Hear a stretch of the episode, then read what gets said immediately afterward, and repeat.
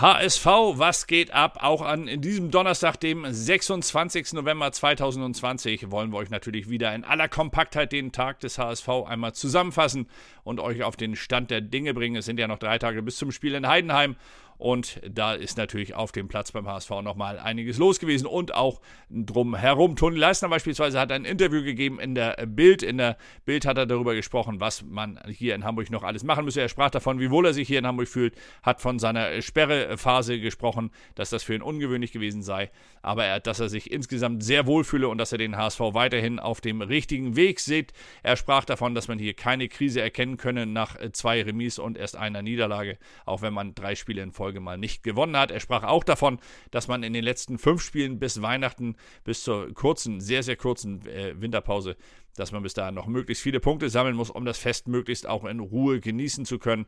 Einige von euch, das habe ich schon gelesen, haben das als äh, Affront aufgefasst, haben gesagt, er möge doch erstmal Leistung zeigen, bevor er hier große Töne spuckt.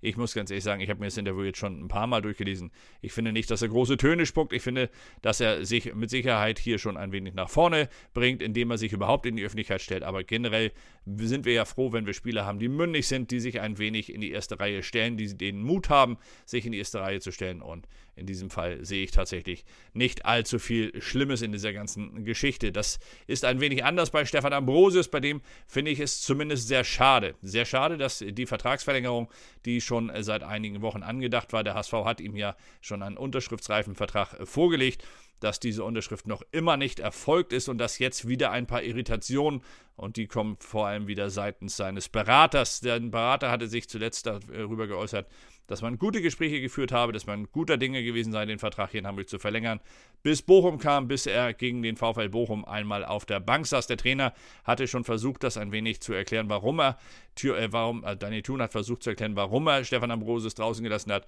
Und ich muss ganz ehrlich sagen, da kann ich keinen Vertrauensbruch zwischen dem Trainer und dem Spieler erkennen. Im Gegenteil, Stefan Ambrosius hat hier sehr viel Vertrauen entgegengebracht bekommen und so sehr ich ihn auch gegen Bochum wieder auf dem Platz gesehen hätte, gern gesehen hätte, ich hatte es ja im Vorfeld geschrieben, geschrieben, gesagt und ja auch im Nachgang noch einmal betont. Ich würde ihn tatsächlich so lange spielen lassen, bis er körperlich oder mental wirklich äh, nach einer Pause schreit und sie braucht, dringend braucht.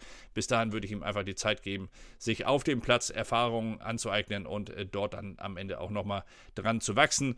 Aber ich sehe trotz allem hier keinen Vertrauensbruch. Im Gegenteil, ich glaube, dass der Trainer Stefan Ambrosius hier eine Menge, eine Menge Vertrauen schon entgegengebracht hat für seine jungen Jahre und vor allem für seine geringe Erfahrung, die er bisher mitgebracht hat. Wahrscheinlich, und das hoffe ich sehr, sehr stark, wird Ambrosis dann ja auch am Sonntag gegen Heidenheim wieder auf dem Platz stehen. Sollte das so sein, müsste der Berater ja konkret, äh, korrekterweise nach dem Spiel dann wieder Feuer und Flamme für den HSV sein und erzählen, dass ja alles in allerbester Ordnung sei. So schwarz und weiß wie er malt, ist das dann ja die logische Konsequenz. Hoffen wir einfach mal, dass Stefan Ambrosius vor allem sich ein wenig emanzipiert von dem Gesabbel seines Beraters und dass er seinen Berater hier nicht immer alles sagen lässt, was der sagen möchte. Am Ende nämlich könnte das sehr wohl auch zu seinem Schaden werden und könnte vielleicht noch dazu führen, dass der HSV am Ende hier mit Stefan Ambrosius nicht verlängert.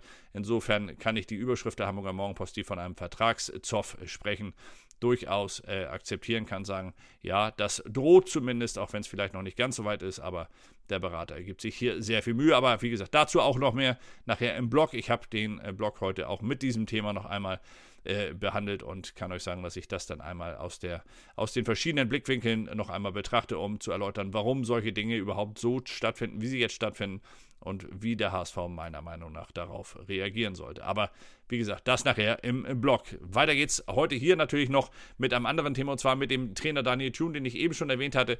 Der schwärmt unter anderem auch für Heidenheims Trainer. Er sagt äh, wörtlich, wenn man so lange in einem Verein wirkt und wirken darf, hat man nicht so viel verkehrt gemacht. Ich glaube, er hatte nie den Gedanken, dass er sich verändern muss. Das zeugt von einer Menge Respekt und ist sehr ungewöhnlich und damit hat Daniel Thun, glaube ich, sehr wohl recht, denn es ist schon sehr ungewöhnlich, wenn man 13 Jahre lang bei einem Verein auf der Bank wirken darf darf oder auch wirken möchte. Heute ist ja alles etwas schnelllebiger geworden und das bewundert Daniel schon und das hat er der Hamburger Morgenpost hier oder die Hamburger Morgenpost hat das nochmal aufgenommen. Das hat er dann auch noch einmal betont. Noch ein Trainer, den ich heute erwähnen möchte, ist ein Trainer, der in der ersten Bundesliga wirkt und zwar Florian Kofeld vom SV Werder Bremen. Die Bremer sind in der ersten Liga derzeit tatsächlich überraschend gut gestartet.